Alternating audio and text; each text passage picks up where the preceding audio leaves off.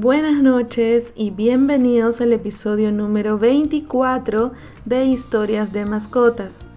Mi nombre es Sayu y soy la encargada de contarles las historias cada noche. Y como siempre, antes de empezar, los invito a compartirnos sus historias, vivencias, experiencias con sus mascotitas escribiéndonos un correo a hola.qsw.com. No se preocupen que yo se los voy a dejar en la cajita de descripción del podcast para que no se vayan a equivocar y sus historias lleguen a mis manos. Yo estaré encantadísima de poder contar sus historias con todas las personas que nos escuchan.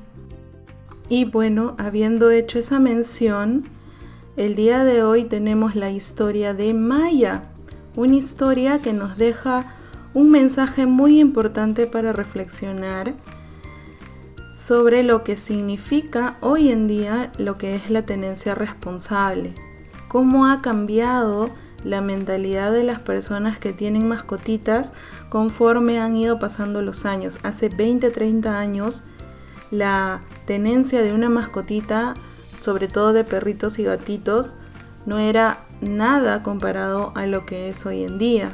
¿A qué me refiero? Lo vamos a descubrir juntos leyendo la historia de Maya. El correo inicia así.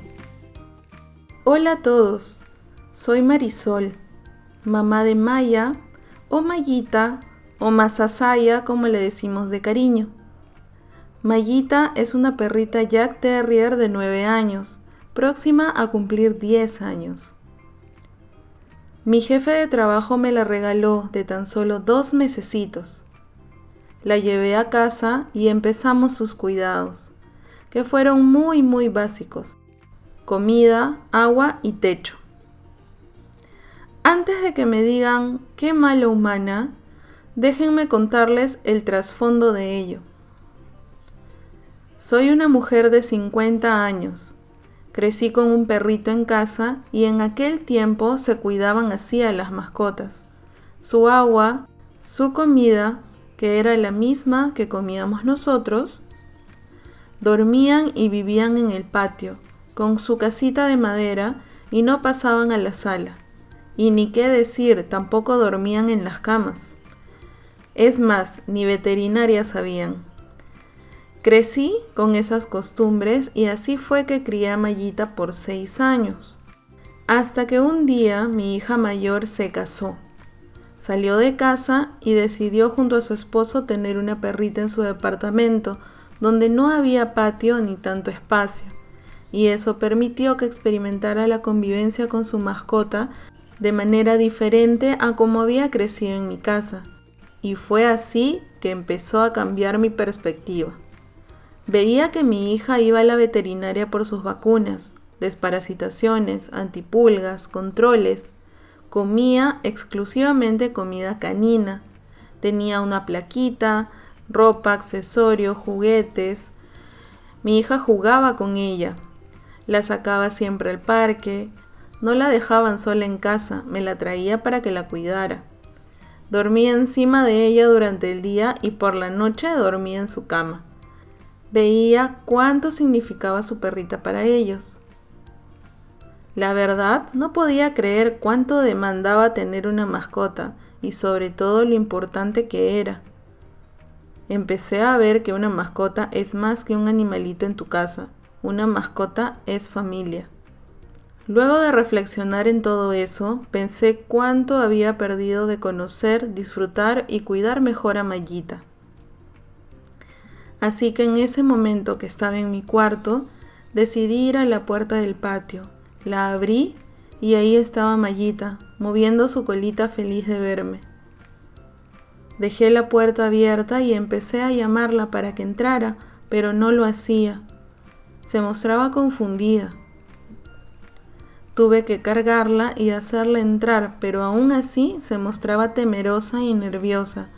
Era un nuevo sitio para ella, a pesar que estaba en la misma casa. Entonces empecé a hacerle entrar y cerrar la puerta del patio para que entendiera que sí podía estar adentro. Y luego abría la puerta para que comiera, hiciera sus necesidades y la volví a hacer entrar. Maya se mostraba sorprendida, como que no podía creerlo, tanto así que cuando salía a comer comía más desesperada de lo normal y siempre mirándome para que no le cierre la puerta y la deje afuera. Esto me partía el corazón. Yo le hablaba y le decía, come tranquila, no te voy a dejar afuera. Esto duró varios días hasta que hice algo que le dio seguridad, que confiara en la nueva mamá que yo era. La cargué, la llevé a mi cuarto, la puse en mi cama y hablé con ella. Le dije, Maya, perdóname por estos años que no me dediqué a ti como debía hacerlo. No sabía que podía disfrutarte y conocerte como parte de la familia. Maya me miraba con unos ojos de amor y me oía muy atenta. Agradecí mucho a Dios por haberla cuidado y preservado estos años a pesar de los cuidados que le faltó, sus vacunas, desparasitaciones, comida canina, etc. Pude sentir una paz y amor increíble entre las dos. Jamás olvidaré tan bello momento que viví con ella. Después de ese momento todo cambió. Maya era una perrita más segura. Su ansiedad al comer bajó por completo. Las convulsiones que le daba por su edad dejaron de suceder tan seguido. Tiene sus controles veterinarios, come comida para perritos, Camina por toda la casa sin temor. Sale al patio sabiendo que no se quedará ahí. Dormía conmigo en la cama. Siempre viene a levantar sus patitas en mis piernas y darnos cariño mutuamente. Empezó a pasar las festividades con la familia y muchas cosas más. Tanto así cambié que ahora Maya tiene dos compañías perrunas a su lado. Sí, Ahora son tres mascotitas en mi casa y también son parte de mi familia. Así que les digo que si aún no sientes esa gran revelación de una mascotita como parte de tu familia, no es tarde. Solo detente un momento, mira a tu mascota y conócela. Ella misma te revelará todo y será una de las mejores experiencias que vivirás. Y si tu mascota siempre ha sido parte de tu familia, qué bueno sigue descubriéndola. Y por último, quiero decirte esto, Mayita. Gracias por perdonarme, por acompañarme todo el tiempo, por mostrarme tu fidelidad todo este tiempo. Estos años juntas lo atesoro en mi corazón. Te amo. Y así termina el correo de Marisol. Muchas gracias por tomarte el tiempo de contarnos tu historia, tu experiencia con Mayita y sobre tu cambio tan radical sobre lo que significa una tendencia responsable.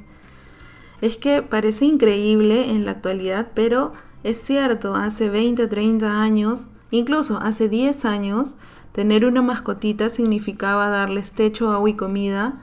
Eran los cuidadores de casa, por así decirlo. Una alarma de ladridos y, nada más, ahí terminaba el asunto. Pero felizmente, conforme han ido pasando los años, esto ha ido cambiando y evolucionando para el bien de las mascotitas. Ahora, si bien es cierto, está bien brindarles lo básico que es el agua, comida y techo, también debe considerarse como básico brindarles calidad de vida, brindarles educación, brindarles tiempo de esparcimiento, brindarles tiempo de calidad con sus humanos. Los humanos tenemos que retribuirles todo ese amor y fidelidad que ellos nos brindan día a día. Nosotros nos convertimos en la luz de sus ojos. Y aunque sé que algunas personas aún no lo entiendan, no lo logren comprender, está en nuestras manos darles el ejemplo para que cambien esa perspectiva, así como lo hizo la hija de Marisol con ella.